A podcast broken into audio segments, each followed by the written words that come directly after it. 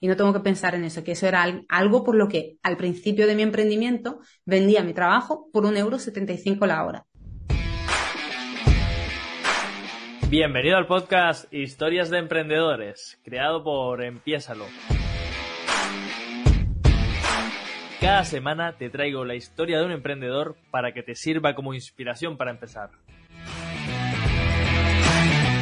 Hola, bienvenido un domingo más al podcast Historias de Emprendedores. Como sabes, yo soy Javi Bordón, mentor de emprendedores online, y cada semana eh, estoy trayéndote dos episodios de este podcast en esta nueva temporada, que hasta ahora siempre había sido una entrevista simplemente, y ahora será una entrevista y un episodio extra en el que yo te saco esas pepitas de oro de la, charla con, el entrevistado. Y hoy no estoy solo, como, como es una entrevista, pues no estoy solo, tengo una entrevistada y tengo el placer de compartir espacio con alguien que ya vino en su día a nuestro podcast a contarnos su historia. Pero su historia ha ido evolucionando, su historia ha ido cambiando, su historia, su historia ha ido creciendo y hoy está en un punto completamente diferente, o bueno, no completamente diferente, pero en un punto muy superior al que está en su momento. Y hoy tengo el placer de estar hablando con mi compañera, con mi amiga, con Diana Marín. Bienvenida, Diana. Hola Javi, ¿qué tal? ¿Cómo estás? Muchas gracias por esta invitación. Bueno, un placer. Qué honor formar parte de este podcast. Tú ya sabes que para mí siempre es un placer estar hablando contigo y de hecho, eh, para los oyentes que nos estén escuchando, que sepan que, que llevamos 35 minutos de retraso, quedamos a, las 3 para grabar y son las 3 y 35 y porque nos pusimos a poco a, grabar, porque si no nos vamos por las ramas, porque es que de verdad Diana es para mí una referente en su sector, se dedica a las redes sociales. Cuando la conocimos, eh, se dedicaba a gestionar redes sociales para otras personas, para terceros. Ahora, además de hacer eso, comparte su conocimiento para que tú que estás en tu casa, que quieres lanzar tu proyecto, pues le saques el provecho a las redes sociales para captar clientes. Bueno, Diana, yo acabo de resumir así a grosso modo a qué te dedicas. Te voy a dar pie ahora para que seas tú misma quien te presente, pero antes, déjame recordarle a la gente que nos está escuchando que, que, bueno, que este es un podcast que se, que se emite semanalmente, que además tenemos dos episodios en el que yo me entrego al máximo para darte todo el valor para que tú que te estás planteando emprender o que ya tienes tu negocio en marcha, pues que avances, que te desbloquees y que sigas creciendo. Entonces, yo te invito a que si estás en Spotify, que le des cinco estrellitas al podcast o que si estás en otra plataforma que te lo guardes y si estás en YouTube que te suscribas. Porque, de verdad, te entrego mi corazón aquí para que tú te empoderes y mis invitados se, vuelcan al 100% con ellos. Y bueno, ya no, no te vendo más, no te hago la pelota porque le toca a Diana contarnos quién es Diana Marín y a qué se dedica Diana Marín. Pues Javi, tú más o menos lo has dicho todo lo que hay. Yo empecé hace muchos años con la reputación online de establecimientos hoteleros de 4 y 5 estrellas muchos, muchos, muchos años. Y luego pasé a tener mi propio negocio, donde sí que es verdad que al principio gestionaba redes sociales para otros. No es que ahora no lo haga, lo sigo haciendo, pero como tú bien has dicho, pues ahora tengo una nueva línea que es la de formación.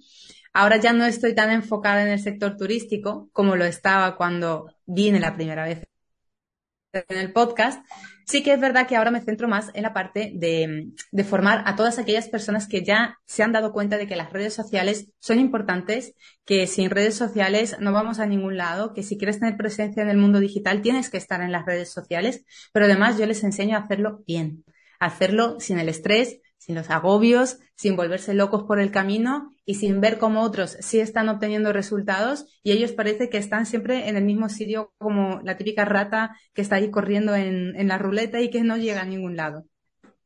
Diana, eh, ya nos dijiste que en tus inicios te dedicabas de, eh, de la, te cargabas de la reputación online de, de los complejos hoteleros, que luego eso derivó a tus servicios como community manager y ahora estás ayudando a otras personas.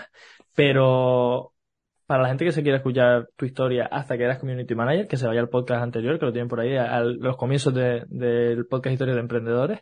Pero cuéntanos un poco cómo ha sido tu evolución como emprendedora desde aquella vez, hace un año y medio prácticamente que, hablamos hasta hoy. ¿Cómo has ido evolucionando? ¿Cómo ha ido creciendo tu negocio? ¿Qué, qué paso has dado? ¿Cómo fue que te dio por sacar esta nueva línea de, de negocio? Bueno, todo fue con muchas hostias a trancas y barrancas. Yo creo que no hay emprendedor que no haya aprendido así. Y bueno, todo empezó porque yo adoro el sector turístico. El sector turístico siempre ha sido mi, punto fuerte, es lo que más quiero, lo que he estado haciendo toda mi vida. Y sí que es verdad que en un primer momento estaba especializada y posicionada bastante bien aquí en Gran Canaria en la parte de gestión de redes para empresas hoteleras. Pero en un momento dado yo decía, ¿qué pasa con esos pequeños negocios que no pueden permitirse contratar a un community manager? Porque un buen community manager no es barato.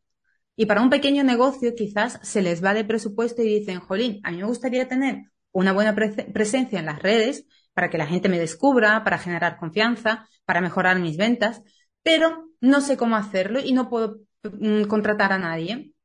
Entonces dije, bueno, pues voy a hacer unas pequeñas formaciones enfocadas en el sector turístico y a partir de ahí voy a enseñarle a la gente cómo poquito a poco pueden ir montando sus propios perfiles y sus estrategias de redes. Allí fue donde me pegué la primera hostia grande, la más grande. Yo creo que la más grande en los últimos tres años. Y es que no hice un estudio de mercado, no hice un plan de negocios como tal, no hice nada. Yo monté la formación y dije, bueno, voy a ver si la vendo. Obviamente no vendí ni una, así de claro. Ahí dije, vale, algo está pasando. ¿Por qué no estoy vendiendo? Ahí sí que es verdad que a nivel mentalidad, yo llevo trabajando toda mi parte de mentalidad desde hace cinco años. Y sí que es verdad que cuento con una mentora, que es la misma que compartimos tú y yo ahí, en la parte del emprendimiento, sí, Cataisa.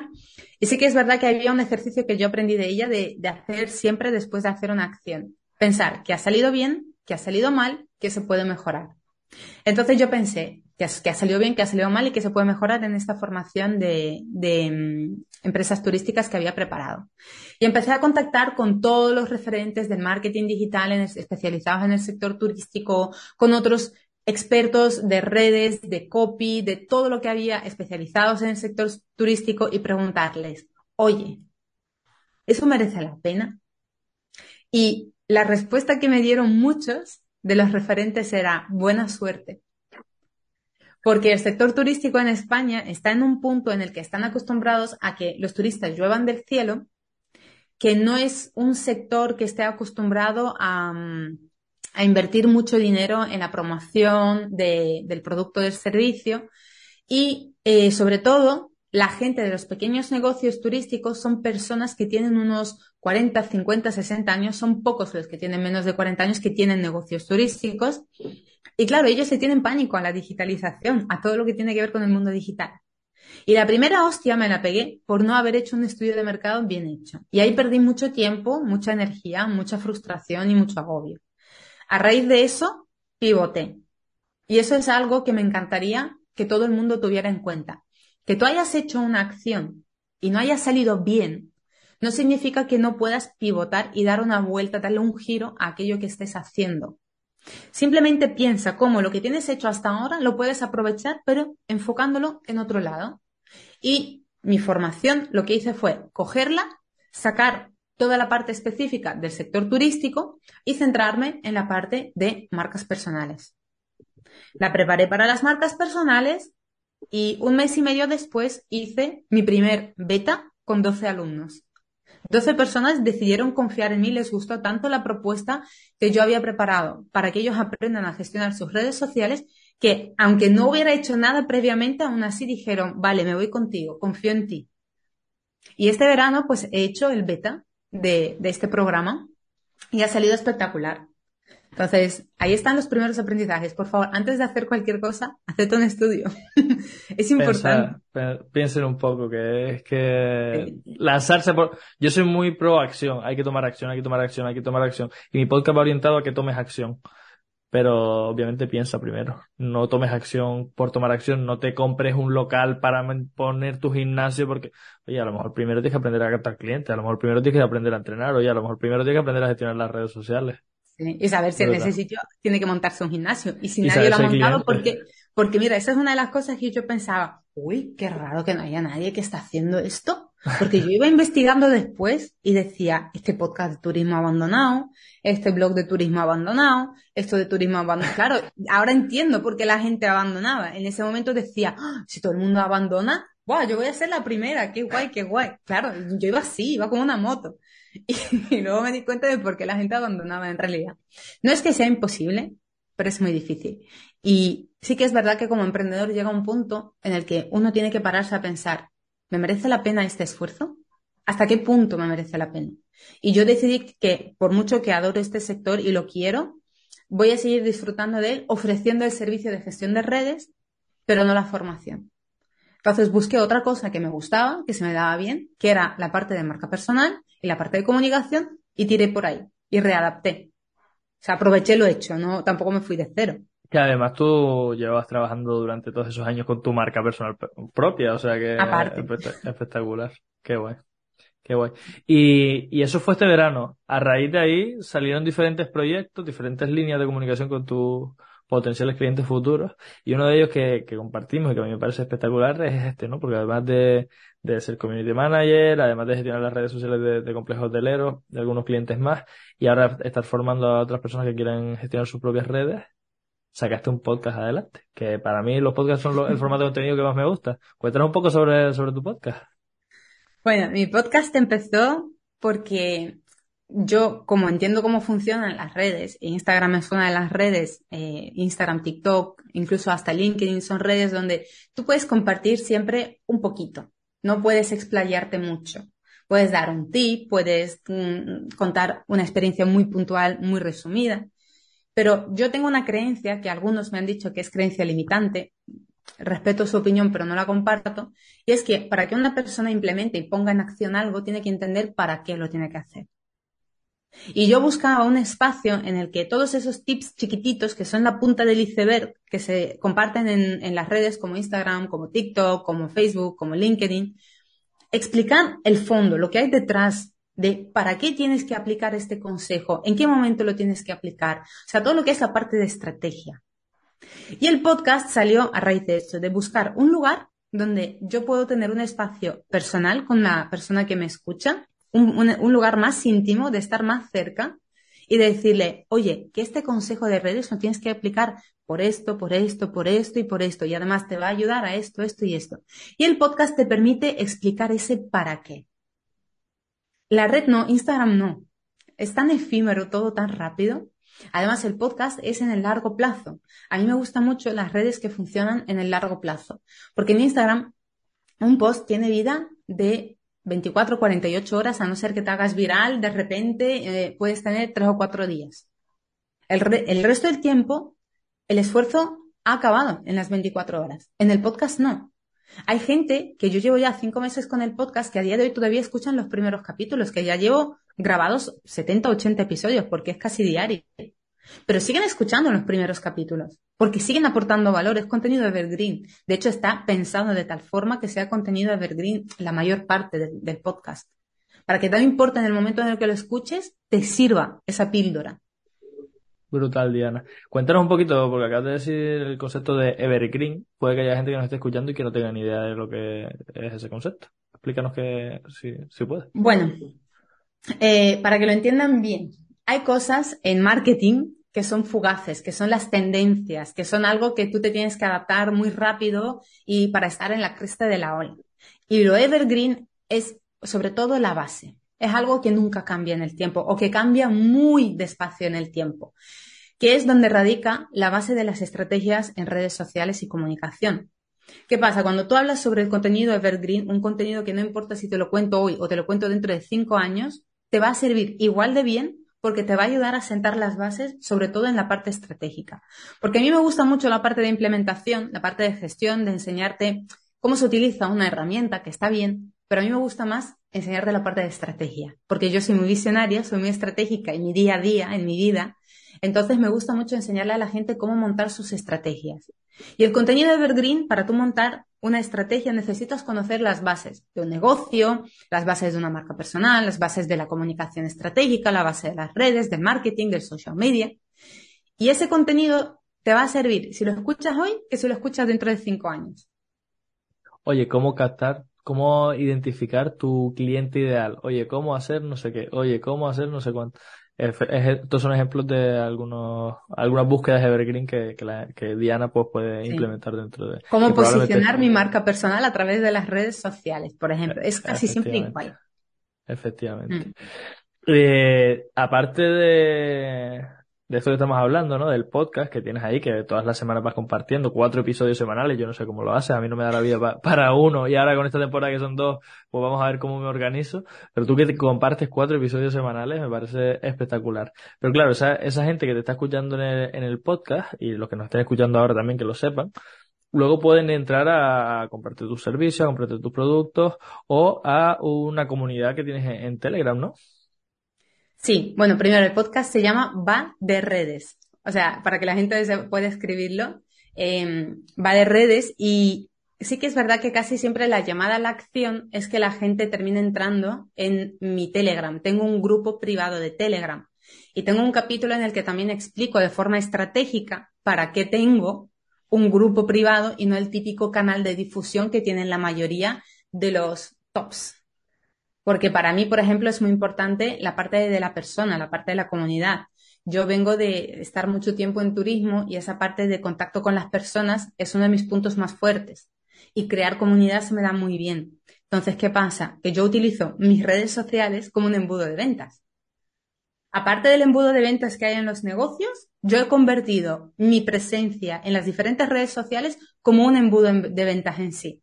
Y Telegram es como ya la última parte de mi embudo. Es donde más me entrego, donde respondo a las personas a todas sus preguntas, sin importar, de hecho eso lo comentábamos antes, sin importar si es una pregunta de contenido de pago o de gratuita, da igual, yo la respondo. Hago análisis de los perfiles, eh, cuando hay caídas de redes y tal, les informo para que no entren en pánico.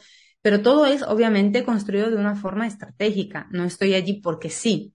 Y de hecho, mi estrategia de redes va a cambiar a partir del año que viene. Voy a tener menor presencia en Instagram. La voy a seguir utilizando para el día a día, pero no a nivel estratégico. Y voy a entrar más en la parte de YouTube, blog, que ya mi página web está a puntito de salir. Eh, voy a coger el blog, voy a coger YouTube, voy a coger Pinterest y voy a coger eh, lo que es el podcast, voy a seguir potenciando el podcast porque voy a apostar por aquellas redes sociales del largo plazo donde el contenido dura durante tiempo, durante años, durante mucho tiempo, porque en YouTube, por ejemplo, un vídeo se te puede posicionar tres años después de haberlo subido. Y si tú lo trabajas bien, ¿ves? Entonces yo voy a apostar el año que viene, voy a construir mi estrategia en las redes sociales del largo plazo, no en las efímeras. En las efímeras voy a intentar usarlas dentro de lo que cabe en mi día a día, pero que a nivel productividad no me exijan tanto tiempo. Mi foco va a estar puesto en Pinterest para trabajar el SEO hacia mi blog, en YouTube para trabajar también el SEO hacia mi blog, porque voy a enlazar los vídeos de los podcasts, los vídeos del blog, en el podcast, obviamente. O sea, todo va a tener un para qué junto, en conjunto van a ser mi estrategia de social media. Me parece espectacular porque es que hablas de todos estos conceptos, de todas estas estrategias, de toda esta visión que tienes y ahora te, ahora te sacaré un poco, te chuparé un poquito la sangre, ahora te sacaré un poquito de jugo respecto a eso. Pero me gustaría que, que, entráramos de lleno en una cosa que no, que no tiene a, priori relación con tu estrategia, pero que es una sección que incorporo dentro del podcast y que, que, me encanta, porque con esta visión estratégica que tú tienes, con todo esto que has ido aprendiendo con el tiempo, me gustaría que te pusieras en el lugar de si estuvieras empezando de nuevo, ¿vale? La sesión se llama así, si estuvieras empezando de nuevo. Entonces yo te voy a hacer cinco preguntas que son preguntas efímeras, que son preguntas cortitas, que además eh, esta sección la incluí gracias a ti, porque te estaba diciendo, oye, Diana, quiero que me saques fragmentos del podcast, y tú me dijiste, oye, pero tendré que saber de dónde los saco, tendré que saber qué, qué trozos quieres que se escuchen, tendré que... Y yo dije, ah, pues para no estar yo pensando y después de cada episodio tener que leer, escuchármelo entero, voy a meter esta sección y aquí ya tengo claramente identificado el punto donde tengo que hacer los, los cortes pequeñitos para las publicaciones en otras redes. Entonces te agradezco eso y vamos a entrar de lleno en esta sección que se originó gracias a ti, eh, que se llama Si estuvieras empezando. Cinco preguntas. Ahora no te puedes enrollar, solo tienes un minuto por pregunta, ¿vale? Tienes que, tienes que responderme la pregunta y luego justificarla un poquito, pero, pero eso, que no te enrolles. Vale. Entonces, Diana Marín, si estuvieras empezando de nuevo con tu negocio, ¿a qué cosas le darías prioridad? La mentalidad. La mentalidad. El emprendimiento es muy duro y si uno no trabaja su mente cada día, te come, literalmente. Hay tantos altibajos, tantas inseguridades, tantas frustraciones que la mentalidad es número. De hecho, yo me reía de la gente que decía eso. Decía, mira esto, hierbas. Ahora los entiendo. Diana, yo creo que tú y yo tenemos tan buen feeling precisamente porque yo pensaba igual. Yo decía, lo que tú quieras decir, no, deja los hierbas esto a, a, los budistas, esto que se vayan por ahí a meditar, que se vayan a hacer sus rollos y déjame a mí aquí con mi estrategia, con mi planificación, con mi avatar de cliente, con mi comunicación con el cliente y, y no, o sea, desde luego la, la mentalidad es imprescindible para, para emprender. Brutal. Oye, segunda pregunta. Diana Marín, si estuvieras empezando de nuevo con tu negocio, ¿qué harías para captar los primeros clientes? Lo que hice, llamar a puertas Yo algunas llamé a puertas y a otros tiré de contactos y trabajé mis redes sociales, que mi, mi mayor cliente me entró a través de LinkedIn. Y trabajaría más mi LinkedIn y menos mi Instagram. Ah, espectacular. Sobre todo para servicios, ¿no? Yo creo que igual LinkedIn es mejor. Depende de lo que vendas, pero... Para todo. Para, para, para todo. Para todo, de verdad. Depende, depende obviamente si son productos, depende de qué productos. Si vendes unos productos muy especializados, médicos o tal, también te interesa LinkedIn, no te interesa Instagram. Depende mucho de la empresa y de los objetivos de la empresa. Voy a sacar un poquito de jugo ahora que, que me va a quedar más, más ancho que pancho. Vale, tercera pregunta, Diana. Si estuvieras empezando de nuevo con tu negocio, ¿qué harías para superar el miedo a salir de la zona de confort? O ampliar tu zona de confort, que me gusta más definirlo de esa forma. Yo ese término ya lo había trabajado antes de emprender. De hecho, yo lo trabajé cuando empecé con Catais hace cinco años porque yo crecí mucho en mis posiciones en los hoteles y crecí muy rápido precisamente porque entrené lo de ampliar la zona de confort, ese término. Entonces, en el emprendimiento ya me lo llevaba de mano. Pero sí que es verdad que te voy a reconocer que durante un año tenía una hoja justo enfrente de mi ordenador en el que ponía, si tienes miedo, hazlo con miedo. Y esa hoja estaba todos los días delante mía y todos los días cuando tomaba una decisión y notaba que mi cuerpo temblaba del, del vértigo que me daba, miraba la hoja y decía, "Uf, hazlo con miedo, hazlo con miedo, hazlo con miedo. Venga, no pasa nada, ya, ya veremos qué sale. Y así. Qué guay, tía. Yo la verdad que lo de ampliar la zona de confort y lo de, aunque tengas miedo a las cosas con miedo, mm, son frases que llevo ya tatuadas en, en el cerebro pa- para decírmelas todo el tiempo. No tengo la, foto delante del ordenador porque delante del ordenador hay aire, pero bueno, me la voy a poner aquí al lado, de la pared. Yo creo que me la voy a apuntar por aquí. Me Yo la tenía enfrente del ordenador para nada más levantar la vista y tener justo ahí. Verla, ¿no? Qué guay. Oye, cuarta pregunta, Diana. Si estuvieras empezando de nuevo en tu negocio, Diana Marín, ¿qué harías para reducir el riesgo? Yo lo hago. Eso siempre, eso lo tengo de fábrica. Yo soy muy estratégica. Entonces yo soy una persona que antes de tomar una decisión yo tengo plan A, B, C, D. Aquí habrá gente que dice, no, es que si tienes un plan B es porque no confías plenamente en tu plan A y no vas a poner toda tu energía. Adiós, muy buenas. Que, que respeto su opinión, pero yo no soy así. Yo soy una persona en la que, que si tomo una decisión en mi negocio, tengo que saber que si sale mal, no, no se me va a ir al carajo todo lo que he construido hasta ahora. Sí, se me puede ir una parte. Pero, por ejemplo, si tomo una decisión y no voy a facturar en los próximos tres meses porque tengo que trabajarme esa decisión, necesito saber que económicamente tengo un colchón financiero. Mira, ese es otro de los aprendiza- aprendizajes que, que, tuve. Al principio empecé sin colch- colchón financiero. Y hasta que no tuve un colchón financiero en realidad, hasta entonces no despegué, porque no empecé a tomar decisiones desde la tranquilidad de que al final del mes voy a tener cómo pagar eh, la hipoteca de la casa, la luz y el agua. Y no tengo que pensar en eso, que eso era al- algo por lo que al principio de mi emprendimiento vendía mi trabajo por un euro setenta y cinco la hora. ¿Qué pasa? Que cuando tú tomas las decisiones de qué cliente coger y qué cliente no coger en base a las facturas que tienes que pagar y en base a cómo está tu cuenta en el banco, te vendes al mejor postor. Y cuando te compran tus productos o servicios, la gente te regatea mucho. Y sobre todo en esa parte del marketing digital y en, todo esto, la gente regatea. Así que, en el momento en el que yo me aseguré un colchón financiero, unos ingresos esta- estables, yo empecé a tomar mejores decisiones a quién me vendo, cómo me vendo y a cuánto me vendo. Y ahora trabajo más, o sea, siempre he trabajado mucho, yo soy una workaholic de libro, además de, de enciclopedia, pero sí que es verdad que ahora disfruto mucho más de mi trabajo y siento que me pagan lo que me merezco. Y así duermo feliz por la noche. Ya no cobras unos 70 a la hora, No. ya puedes pagar la hipoteca tranquila, ya puedes Sí. comer, disfrutar de tus días libres cuando los necesitas. También lo he Eh, contado en, en mi podcast, Javi. De hecho, he contado esa historia en el podcast. Hay un capítulo en el que cuento cómo me mantengo económicamente mientras estoy sacando el programa adelante. Pues me lo escucho, porque ese no me lo he escuchado, la verdad. Me he escuchado Y el de la productividad también. De, de hecho, ese es uno de los que mejor funcionó. Productividad enfocada en las redes sociales. me lo Cómo apunto. generar contenido. Me lo apunto. En esta pregunta te, te enrollaste un poquito más de- del minuto, pero bueno, te lo perdono, ¿eh? Vamos a por la última, vamos a por la última. Diana Marín, si estuvieras empezando de nuevo con tu negocio, ¿qué harías para ganar más dinero? No me vale que me respondas lo que ya me dijiste de Para el ganar más colchón y dinero. tal. Pues yo creo que no, no haría nada diferente. ¿eh? Yo no haría nada diferente. ¿Sabes por qué? Porque yo creo que ese era el camino que yo tenía que recorrer para madurar y saber lo que valgo. Porque en el emprendimiento hay un proceso en el que somos como niños, empezamos como bebés y vamos madurando. Y cuanto más maduros somos, más sabemos valorarnos a nosotros, más aprendizajes tenemos y mejor ya, ya no, sé, no solo nos vendemos, sino mejor nos relacionamos también con nuestros clientes y con todo.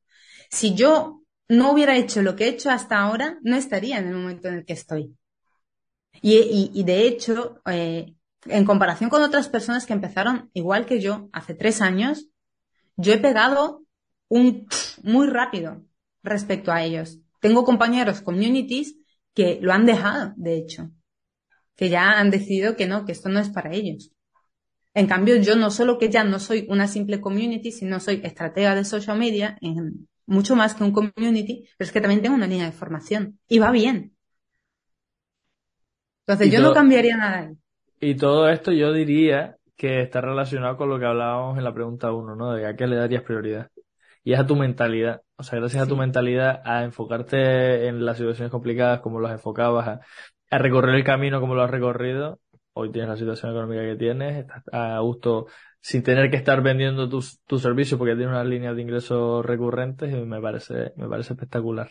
Diana, pues con esto terminamos la sesión de si estuvieras empezando y me gustaría ahora ser un chupasangre y, y por si a alguien no le había quedado claro, que tengan ahí e, esa, te lo digo yo, si, si no lo había dado cuenta.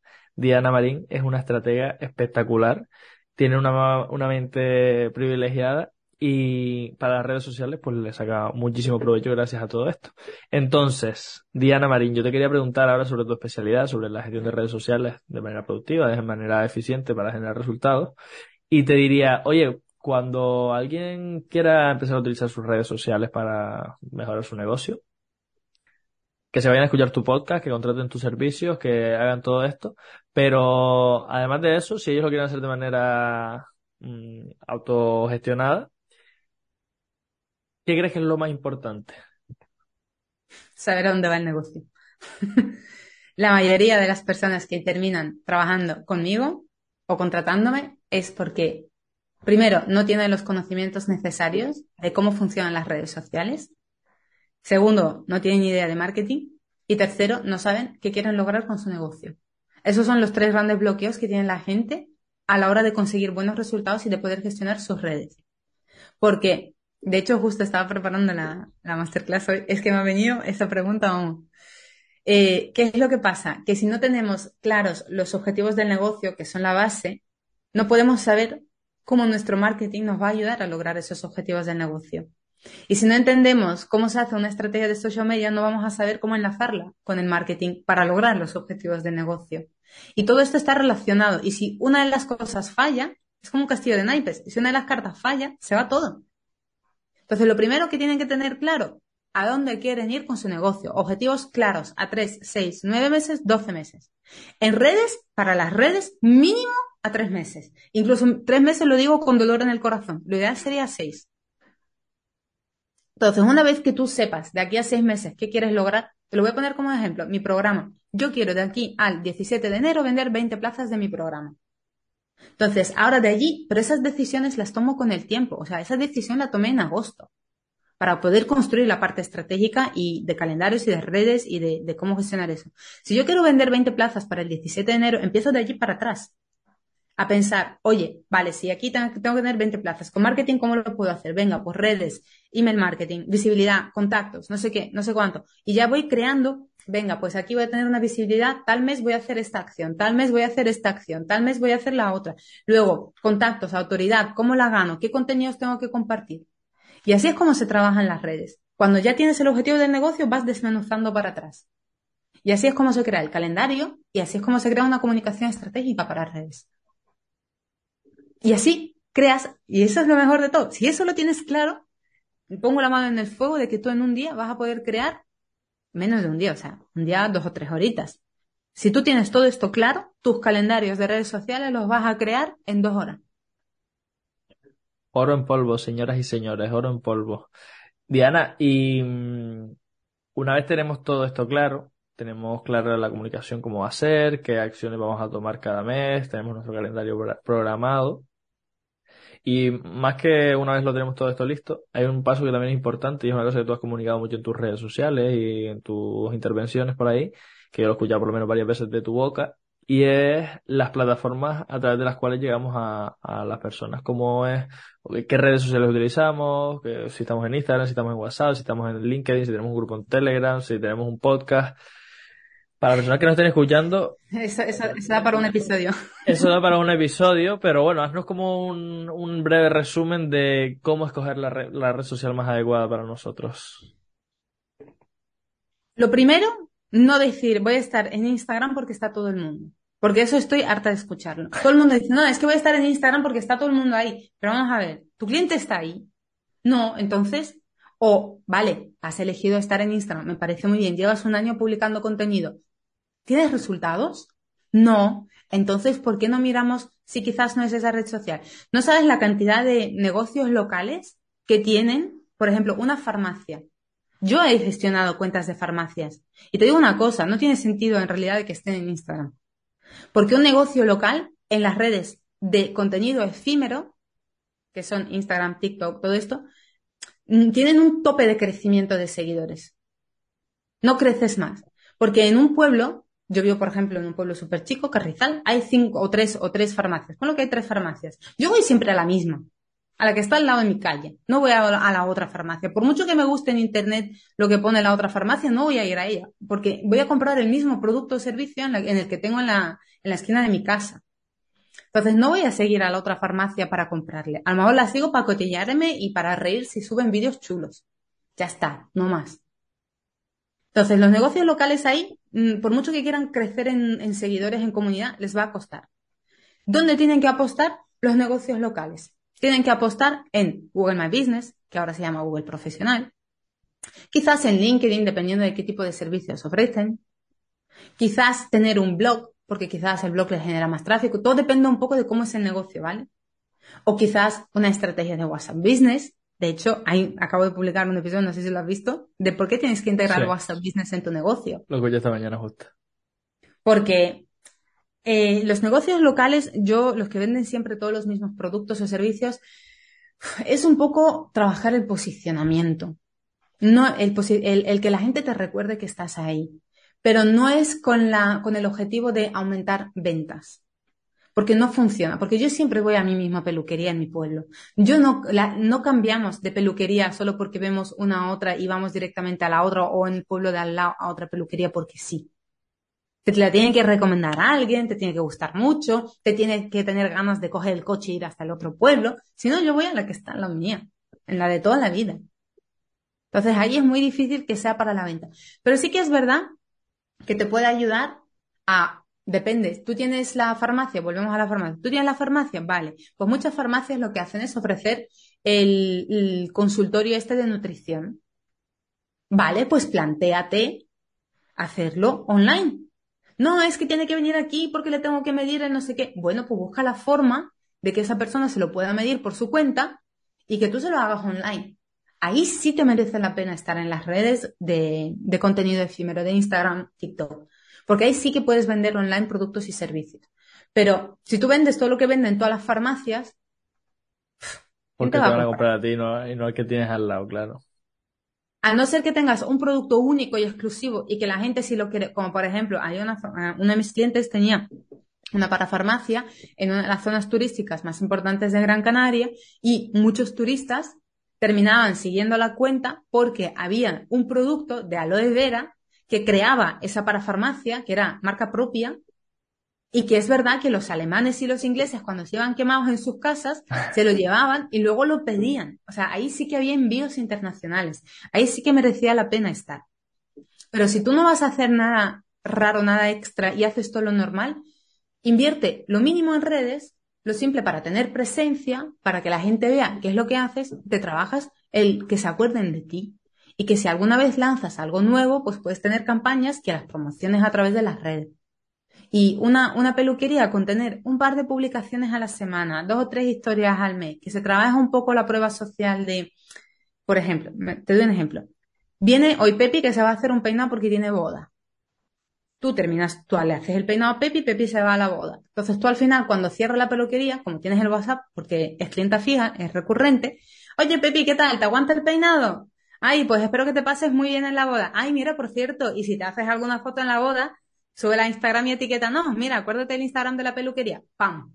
Servicio de atención al cliente. Y además, prueba social. Y Pepi lo escucha y dice, jo, qué maja la de la peluquería que se ha acordado de mí. Qué buena. Es verdad que voy a subir una foto. Venga, la voy a etiquetar. Que esa niña es muy buena, que siempre trabaja muy bien. Toma. Es así. Pero es verdad que mucha gente le han vendido la moto de que las redes sociales son un escaparate del centro comercial, que esto no es para nada así, y que todo el mundo eh, tiene que poner contenido promocional. Y así están que no venden. Y tanto el rato con fotos de sus zapatos, y el zapato por la derecha, y el zapato por la izquierda, y el zapato de abajo, y el zapato de arriba, y el zapato de un lado y del otro. De verdad, ¿eh? La creencia hay que eliminarla. Y es que, es que las redes no me venden, es que las redes no me venden. Ostras, a lo mejor que, no, venden, es que no son para vender. La consecuencia es la venta. Los objetivos en redes son ganar visibilidad, trabajar el posicionamiento, generar autoridad, eh, generar confianza, generar cercanía, que haya coherencia, que la gente seas confiable y que te termine comprando. Pero hay que trabajar todos estos objetivos previamente, antes de que se dé la venta. La venta es la consecuencia. Oro líquido todo esto que comparte Diana. Bueno, eh, vamos a pasar ahora a una de las últimas partes, que es una en la que yo trato un tema que, que, en general en la sociedad es tabú. Es un tema que a la gente no le gusta hablar y que si tú no quieres hablar de ello, pues no hables.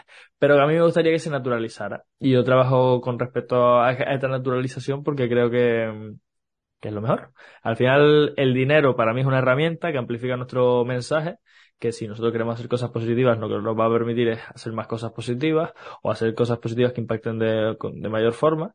Y, como quiero que se naturalice, eh, pues a los, a los invitados les estoy preguntando que cuánto dinero facturan con su negocio. Y en tu caso, Diana, ¿cuánto facturas con tu negocio? Depende. Porque yo tengo la parte de servicios recurrentes, que ahora mismo facturo unos 2.000 euros de servicios de gestión de redes, pero también tengo la parte de la formación. Entonces, sí que es verdad que cuando tengo formación, la última vez en un mes facturé 5.000 euros. Solo en un mes de toda la formación. Pero claro, esos son picos. Sí que es verdad que he llegado a tener, pero no es lo mismo la facturación que el beneficio. Esa es la siguiente pregunta, o sea, no te preocupes. vale, pues la facturación que el beneficio. Yo llegué el primer año solo prestando servicios a tener de beneficios casi 2.000 euros algo que no conozca ningún emprendedor, por lo menos de los que yo, con los que yo he hablado, que haya llegado a eso. Limpios, después de impuestos, o sea, todo pagado. 2000. Pero ¿qué pasa? Trabajaba de lunes a domingo, desde las 7 de la mañana hasta las 10 de la noche. Y ahí fue cuando dije, no me merece la pena. no me merece la pena. Por eso cambié el modelo de negocio. O sea, ¿y tu margen ahora? Que estás con tu servicio de 2000 más, más los picos de facturación y tal, ¿lo tienes no, No lo sé, Javi, no lo sé porque como voy a lanzar ahora el programa, no lo sé, no te lo puedo decir porque no lo sé cómo va a ir. Sé que ahora mismo de servicios tengo recurrentes 2000 al mes. Pero luego el programa va a ser unos picos diferentes. Además, todo depende mucho de cómo se desarrolla el programa pues todo el mundo a comprarle el programa a Diana para que tenga que invitarla la, siguiente vez y que nos diga, pues mira, que es que estoy. Esto me ha funcionado y esto no. 900.000 euros al, al, mes. Brutal, Diana. Oye, cuéntanos un poco, la gente que, que, le, que se interesa en, en contratarte, en, en conseguir esa formación, ese programa, para aprender a gestionar mejor sus redes sociales de forma más estratégica, sin, sin que la cabeza nos explote, ¿Cómo, cómo podría contratarte? ¿Cómo podría contactarte? ¿Cómo, ¿Dónde te encuentran? Vale, yo estoy en el podcast de redes, estoy en Instagram como Hola Diana Marín, estoy en LinkedIn como Diana Marín Social Media, eh, en YouTube como Hola Diana Marín, en TikTok como Hola Diana Marín, en Twitter soy Diana Marín, porque ahí el Hola estaba cogido, pero más o menos eh, en todos estos sitios, estoy en todas las redes. Si ponen Diana Marín me van a encontrar porque una de las cosas importantes es que si enseño redes, tengo que estar en todas las redes para entender el funcionamiento y para poder enseñar. Así que por ahí me puedes contactar. El programa. El programa, eh, como tú, bueno, ya te conté a ti, eh, tú sabes que el programa va una parte donde es do it yourself, o sea, aprende tú solo, que hay una parte de vídeos y unos PDFs para bajar a tierra los vídeos, porque sí que es verdad que eh, yo echaba mucho de menos dinámicas de bajar a tierra en los infoproductos en los que he hecho. Entonces, he decidido hacer el infoproducto híbrido. Tener la parte de infoproducto, de, tú te ves el vídeo, tienes un PDF para hacer el ejercicio, pero es que luego están las sesiones en vivo, donde trabajamos todo esto. O sea, Diana, no me ha quedado muy claro cómo preparar la propuesta de valor. Uy, esa que le trae de cabeza a todos los emprendedores. No sé cómo bajarla. Vale, con las dinámicas que yo te he propuesto no te ha servido. No, venga, pues tenemos la sesión del directo. Pues en la sesión del directo trabajamos cómo pulir, cómo sacar esa propuesta de valor con dinámicas adicionales. El programa está hecho para que esté en un conjunto para que cada parte, tanto los vídeos como los ejercicios en PDF como las sesiones en vivo, aporten valor en un conjunto. Y que cuando acabe tres meses después, porque son tres meses, ya tengas toda tu estrategia de marketing montada. O sea, ya que esté hecha, vamos a ir haciendo. De hecho. con el lazo y ya lista para, para entregar, ¿no? De hecho, sí, sí, porque si yo lo enseño y espero a que la gente luego lo implemente, no lo implementa. Entonces, ¿qué he dicho? Vale, pues el contenido educativo te lo, te lo dejo en un vídeo y dentro de las sesiones te meto caña para que te hagas los ejercicios. Porque mucha gente no hace los ejercicios, esa es otra. Sea, aprende y, y yo no quiero tener a gente que me compre el programa y luego no lo implemente. Porque desde un punto de vista totalmente egoísta, ¿Para qué quiero alumnos que no me implementan? O sea, la gente que no implementa no obtiene resultados. ¿Y para qué quiero alumnos que no obtienen resultados? ¿Solo para que se gasten el dinero en mí? No, para eso gástatelo vete a un viaje y disfruta. No te lo gastes en mí. Si te lo vas a gastar en mí, que sea con el compromiso de que tú vas a implementar aquello que te voy a enseñar para obtener resultados. Porque si no, no merece la pena. Totalmente de acuerdo con esa filosofía. Yo también soy muy pro aplicación, lo, decía desde el principio, ¿no? Y de hecho, por, eso mi marca se llama Empiézalo, porque es que, oye, hay que, hay que dar pasos para generar resultados, para generar transformación, hay que dar pasos. O sea que, bueno, todas las personas que se estén planteando eh, entrar al programa, que quieran esa estrategia firme en su, para sus redes sociales, esa estrategia de marketing, pues yo les voy a dejar por, por debajo de la descripción un enlace para que directamente vayan al perfil de Instagram de Diana o para que vayan a su podcast o para que vayan al, canal que ella, me, que ella me pase y le puedan contactar directamente y le digan, oye Diana, que quiero entrar a tu programa, que me parece interesante. Oye Diana, vamos a tener una reunión para que me expliques bien cómo es tu, tu programa. Ahora bien, Diana, vamos a terminar el podcast como es debido y es cediéndote el testigo. En lugar de hacerte una pregunta a ti, que tú me hagas una pregunta a mí sobre algo que creas que yo te pueda ayudar, sobre algo que creas que que yo te puedo aportar, o sea, que, que, te interesa saber sobre mí o sobre algo que crees que yo le puedo aportar a, la audiencia. Buah, me has dejado. Una vez que la, tú, bueno, tú eres mentor de negocios, ¿verdad? Yo ayudo a emprendedores, sí, efectivamente. Ayudas a emprendedores. Vale. Cuando terminen tu programa, ¿qué es lo siguiente que deben hacer? Cuando terminen mi programa, eh, los emprendedores ya están tomando acción, los emprendedores ya están con un negocio en marcha, eh, y el siguiente paso, eh, conmigo ya salen con una estrategia general de negocio eh, implementada. El siguiente paso es hacer, llevar a cabo acciones concretas y seguir planificando en el largo plazo. Entonces, un siguiente paso lógico sería contratarte a ti para tener una visión de, de un área concreta, por ejemplo el marketing, que es la que tú tratas, o contratar a otro especialista para seguir formándose, seguir aprendiendo, seguir eh, desarrollándose, pero en habilidades concretas en áreas muy concretas de, su negocio. Por ejemplo, como te decía, contratarte a ti para el área del marketing, contratar a un experto en productividad para el área de la productividad, contratar a un experto en logística para mejorar sus procesos, contratar a un experto en... Oye, yo creo que el siguiente paso a salir de mis servicios es seguir invirtiendo en conocimiento, seguir invirtiendo en formación. Porque hoy, mira, hoy justo venía de dar unas charlas en unos ciclos formativos para, para informáticos.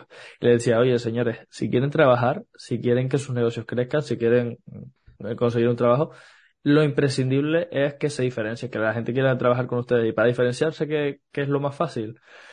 Pues estar continuamente tratando de ser el mejor, estar continuamente eh, tratando de evolucionar. ¿Por qué? Pues porque la mayoría de la peña se queda estancada en donde está. Si aquí estoy cómodo, pues aquí me quedo. Y tú, que me estás escuchando, pues probablemente no seas como la mayoría de personas. Entonces, planteate cuál es el siguiente paso, qué es lo siguiente que tienes que aprender para, para evolucionar y seguir creciendo. Ya, ya has pasado por mi proceso, ya hemos trabajado, ya tu negocio está en marcha, ya lo empezaste, o si ya lo habías empezado conmigo, ya pasaste la acción y desbloqueaste esa parte que, que te estaba frenando. Y, y vale, y ahora, eh, ¿en qué otra área es en la que me quiero desarrollar. Oye, pues igual es en las redes sociales, igual tienes que ir al programa de Diana, o igual tienes que contratarla a ella personalmente para meterla en tu equipo y no sé si ella estará dispuesta porque ya tiene su negocio en marcha, ya está funcionando y ya está ahí, pero mira a ver en qué otras áreas son las que tienes que, evolucionar y sigue invirtiendo en desarrollarte ahí. Yo creo que ese es el siguiente paso a mi, a mi formación. No sé si, si me quedó claro. Sí, de hecho yo lo veo y lo doblo. Hay una cosa en la que nunca voy a dejar de invertir y es información. Es que yo eso lo tengo clarísimo. De hecho, tengo un episodio del podcast en el que hablo sobre la diferenciación. es que hablo mucho de, de, estas cosas y la diferenciación se trabaja desde muchas perspectivas. Entonces, es importante que la gente se vaya formando en diferentes áreas para trabajar esa diferenciación. Porque ¿a quién le, le gusta que esté metido en el mismo saco que la competencia? A nadie. Todos queremos ser únicos y diferentes y percibidos como autoridad y líderes y todo ese rollo. Pero eso se curra. Y la cuestión es claro, la cuestión es, es quién está dispuesto a, invertir el dinero, el tiempo y el esfuerzo que conlleva el diferenciarte así. Que en emprendimiento es muy bonito y es muy apasionante. Yo se lo decía a Catalisa que tenía sesión con ella y es muy agotador. Es bonito y es muy agotador. A la vez. O sea, lo vas disfrutando, es como el masoquismo puro y duro. Lo vas disfrutando, pero luego te quejas y dices, joder, es que estoy agotado. Es que estoy muerta, es que llevo sin un fin de semana libre desde hace meses, es que llevo tres años sin vacaciones. Yo te Pero voy a ¿te gusta? Yo te voy a ser completamente transparente. Vengo de estar hablando durante tres horas seguidas en tres charlas diferentes con tres alumnos, tres grupos de alumnos eh, diferentes. Terminé a las dos, vine corriendo para mi casa para grabar esta entrevista contigo. Son eh, ahora mismo las cuatro y veinticinco. Todavía no he comido y tengo media hora para eh, lavarme la cara, porque también tengo la cabeza que me va a explotar, para grabar otra entrevista ahora. ¿Y qué pasa? Pues que esto lo hago con pasión porque es que realmente mm, cuando trabajas en lo que te gusta mm, lo haces sin, sin, sin problemas. No, no tengo ni hambre. Lo que pasa es que, claro, también hay que ser consciente de que esto no es sostenible, que hay que buscar un equilibrio para también poder disfrutar de, de la vida. Es momentos. Yo estoy en mi momento de aprender a, a cuidarme, porque es verdad que muchas veces los emprendedores, sobre todo cuando lo disfrutas, pero llega un momento en el que es nocivo para ti, para tu salud. Y yo llegué a ese punto, de hecho yo tuve una caída este verano de, de querer hacer tanto, de querer abarcar tanto, que he tenido una recaída emocional de, joder, es que no puedo con todo. Es que tengo que ponerme objetivos un poco más flexibles, porque es verdad que somos uno cuando empezamos. Y eres el hombre orquesta, ¿no? O la mujer orquesta cuando empiezas. Ya otra cosa es lo que me está pasando a mí ahora que ya estoy teniendo equipo. Ya es diferente ya puedo delegar, ya, ya por ejemplo tengo a mi socio, que ya es oficialmente socio, el que se encarga de toda la parte audiovisual y postproducción. Ya tengo a dos personas en nómina que me ayudan con, con los clientes, con los hoteles, con la gestión de, de redes. Y tengo también a un asistente con la que estoy empezando. O sea, ya es diferente. Ya es un poco más labor de, de dueña de negocio, de empresaria, de CEO, que todo era lo que era de hacerlo tú, hacerlo tú, venga, ahora tengo que hacer los PDF, ahora tengo que hacer no sé qué, ahora. Entonces ya estoy justo en ese momento de transición que da vértigo y sé que es verdad que intento trabajar mucho para que sea lo más rápido posible porque no tengo paciencia. Eso es un aprendizaje que me tengo que llevar y, y te agota. El querer llegar ya rápido a los resultados sin darte tiempo a descansar, te agota. Aunque lo disfrutes, pero te agota. Justo antes me preguntabas que qué aprendizaje me había llevado del evento de Alejandro Novas al que fui el otro día, ¿no? Y ese fue uno, de que de hecho cuando él lo comentó dije, hostia, cuánta razón tiene y que claro lo tenía yo, pero que, que no, no me lo aplicaba. Y, y, es y no se lo compartí a, mi, a mis clientes. De hecho, después de eso les dije, oye, chica, vamos a hacer una sesión que, que, que tengo que compartirles algo. Y es respetar el proceso. O sea, a lo mejor no te llegan los resultados hoy, porque es que no estás preparado para que te lleguen los resultados hoy, pero tienes que seguir mm, esforzándote, seguir evolucionando, seguir eh, picando piedra para que llegues a, la mina de oro. Por eso te decía que yo no cambiaría nada en mi proceso. porque creo que tenía que ser así. Para, entender, para entender lo que me está pasando ahora tenía que vivir lo que he vivido estos últimos tres años. Por si no, no lo hubiera entendido. Y algo que me gustaría que la gente se lleve de aquí, por lo menos de mí, una última idea, es que se lo crean. Porque a mí me cuesta mucho creérmelo. De hecho, voy a compartir algo muy personal. En el baño, en donde está mi típico espejo del baño, el típico mueble del baño, cada vez que me lavo los dientes, que es por la mañana y por la noche, cada vez que lo abro tengo una pegatina que pone todos los días, en todos los aspectos, estoy mejorando. Y todos los días, cada vez que me lavo los dientes por la mañana y por la noche, leo la frase y la digo varias veces en voz alta, porque necesito creerme que, que todo lo que estoy haciendo va a tener frutos y resultados dentro de un tiempo. Solo que es poco a poco. Brutal, Diana. Brutal. Has compartido oro líquido aquí. Eh, si te soy sincero, venía sin prepararme la entrevista, pero porque sabía que contigo iba a fluir espectacularmente, porque ya nos conocemos, ya sé tu, tu historia, entonces era más fácil también. Y nada, simplemente darte las gracias a las personas que hayan llegado aquí, recordarles que es súper sencillo, que, que, además es gratuito y que, y que para ellos de manera egoísta les va a aportar mucho valor que se guarden el podcast, que le den las cinco estrellas o que se lo suscriban en YouTube. Porque, ¿qué pasa? Que esta semana, después de este episodio, yo voy a compartir otro episodio en el que te voy a sacar las pepitas de oro aquí de granadas en un episodio más cortito. Y aparte, la semana que viene, el domingo, va a haber eh, otra entrevista. Y eh, la semana siguiente va a haber otra entrevista. Y, al final te estamos aquí compartiendo un montón de valor que si yo fuera tú, me lo llevaría, me suscribiría, me guardaría para que todas las semanas me lo esté recordando. Diana, Mil gracias por compartir. Eh, invito a la gente, a todos los que nos estén escuchando, que vayan a, a, conocerte un poquito más y que se planteen la posibilidad de contratarte porque ese, ese programa que estás desarrollando, tú me lo has declarado por dentro, en privado, y la verdad que tiene una pinta espectacular. Espectacular. Muchas gracias, Diana. Gracias a ti, Javi. Yo también tengo mucha fe en el programa. Creo que está quedando mejor de lo que yo pensaba. Eh, está espectacular, sí. por lo que, me has, lo que me has contado. Y aparte, el feedback que me han dado tus clientes de la, la versión beta, que no tenía todas esas filigranas y todos esos aspectos extra. Eh, si ese feedback ya fue súper positivo, no quiero imaginarme lo que va a pasar después de esto. Sí, yo, bueno, yo cruzo los dedos. Ojalá salga bien. Bueno. Muchas gracias por ese espacio, Javi. Ha sido un placer una vez más compartir todo esto contigo. Un besote enorme. Y a ti, oyente que nos estás escuchando, o audiencia que nos estás viendo, nos vemos la semana que viene. O nos vemos, no, nos vemos esta semana, que concha, nos vemos esta semana con, con un episodio extra. Un besito. Chao, Adiós. Chao, chao. Ya sabes lo que dice Luis Ramos siempre en su podcast. Pasa la acción. Es ahí donde realmente se generan los resultados. Aquí no podía ser de otra forma, yo te invito a que lo empieces. Empiézalo. Empieza esas cosas que sabes que tienes que hacer y que no estás haciendo todavía. Coge uno de los consejos que te ha dado este emprendedor y da un paso. Empiézalo.